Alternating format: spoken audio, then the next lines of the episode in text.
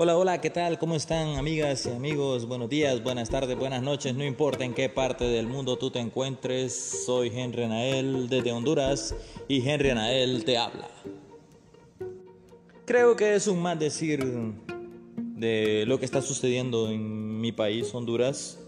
Ya se imaginarán cuál es este, la gran noticia del momento, eh, la noticia más pegada o más sonada que se puede escuchar y sí, estamos hablando del expresidente Juan Orlando Hernández.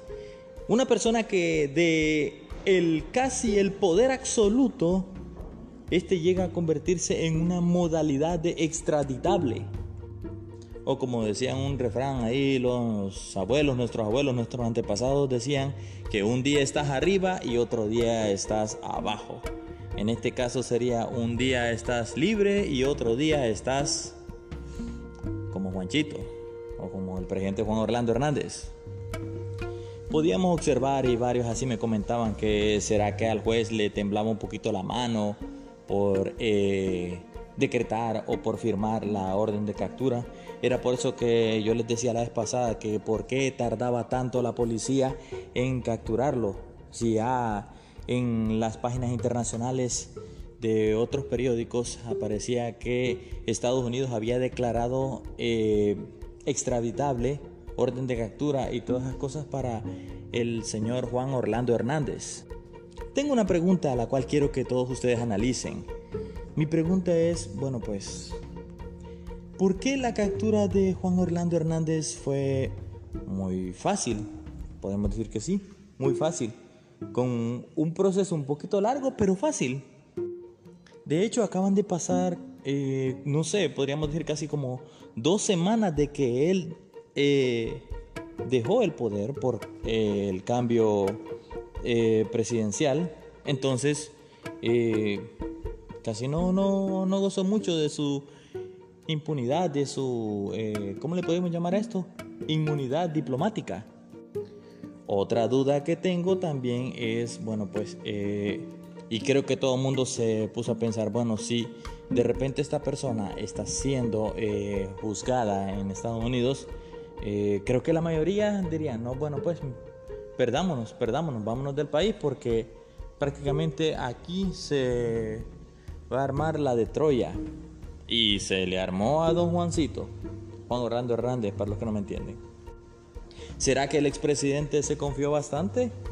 ¿Será que él pensó que de repente no lo iban a apresar? De hecho, yo así estaba pensando, no, a este posiblemente van a decretar orden de extradición, tal vez no sé, como en mayo, en julio, agosto, tal vez pensé en este año, pero no pensé que en un lapso de dos semanas. Lo que muchos no sabíamos es de que este señor ya estaba en la lista, la lista Angel, una lista eh, que solamente se anotan a corruptos y a personas que tienen que ver con narcotráfico, algo así para que entendí, pero ustedes pueden investigar ahí por su parte ahí en internet. Ahora es muy fácil investigar muchas cosas. Pero eso sí podemos decir, de que el hombre se confió, se confió. Se confió, no esperó de que tan rapidito lo iban a meter preso. De que se confió, se confió. Escuchaba por ahí a muchos amigos y amigas que decían, pobrecito, pobrecito, sí, claro, es cierto, los hondureños somos de un corazón noble, somos de un corazón puro, somos buenas personas. No necesitábamos haber tenido eh, algo así. Pero bueno, el que la hace la paga. La justicia siempre tiene que prevalecer. Otra cosa que también me llamó la atención, bueno, mi pregunta era cuál era el objetivo de hacer publicidad falsa de marchas inventadas. Eso es lo que mm, muchos se quedaron pensando. Después, este, periódicos, eh, noticieros nacionales e internacionales dieron a desmentir esa noticia de que eh, se estaban dando marchas en Tegucigalpa a favor del expresidente Juan Orlando Hernández. Eso les puedo decir que es falso, era falso ya. Prácticamente muchos noticieros nacionales e internacionales han dado a entender que esa noticia es falsa. Otra cosa más. Bueno, mi pregunta es, o no es una pregunta, digamos que podría ser un pequeño análisis. Eh, podemos decir que esta acusación o noticia del caso del expresidente Juan Orlando Hernández, bueno, pienso yo, no sé ustedes, analícenlo, piénselo y aquí le va la bomba. creo que se convierte en la noticia más grande de Centroamérica del siglo XXI. Óigame bien, estamos hablando del siglo XXI.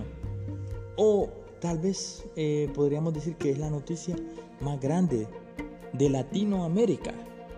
No sé qué piensan ustedes. Puede ser. Esto es, digamos, la comedia del día. Que al expresidente lo capturaron y que lo van a deportar, lo van a llevar a la Corte Suprema de Nueva York. Y bueno, ya se imaginarán ustedes todas esas cosas.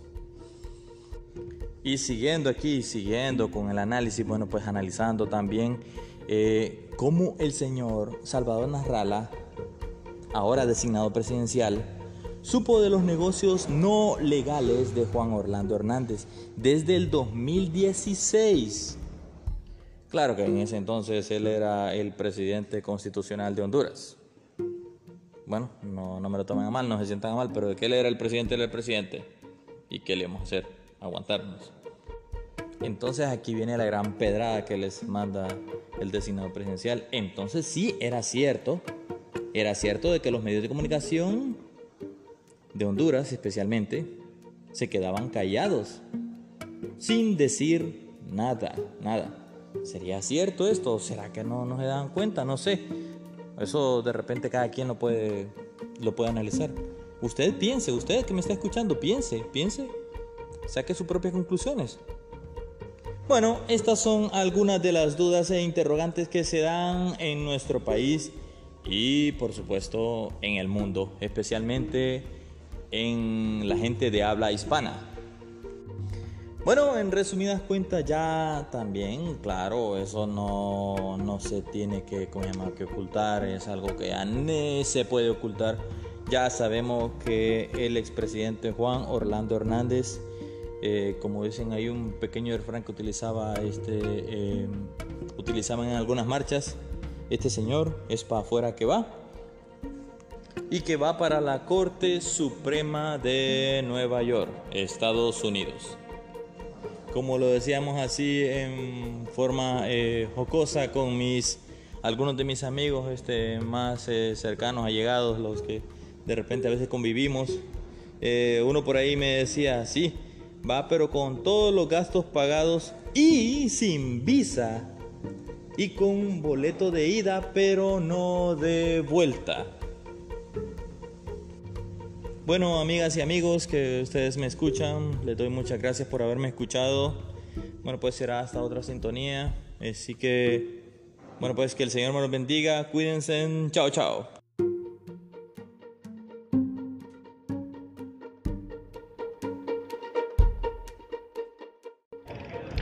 Este podcast es patrocinado por Spotify, Spotify Online y Spotify Application.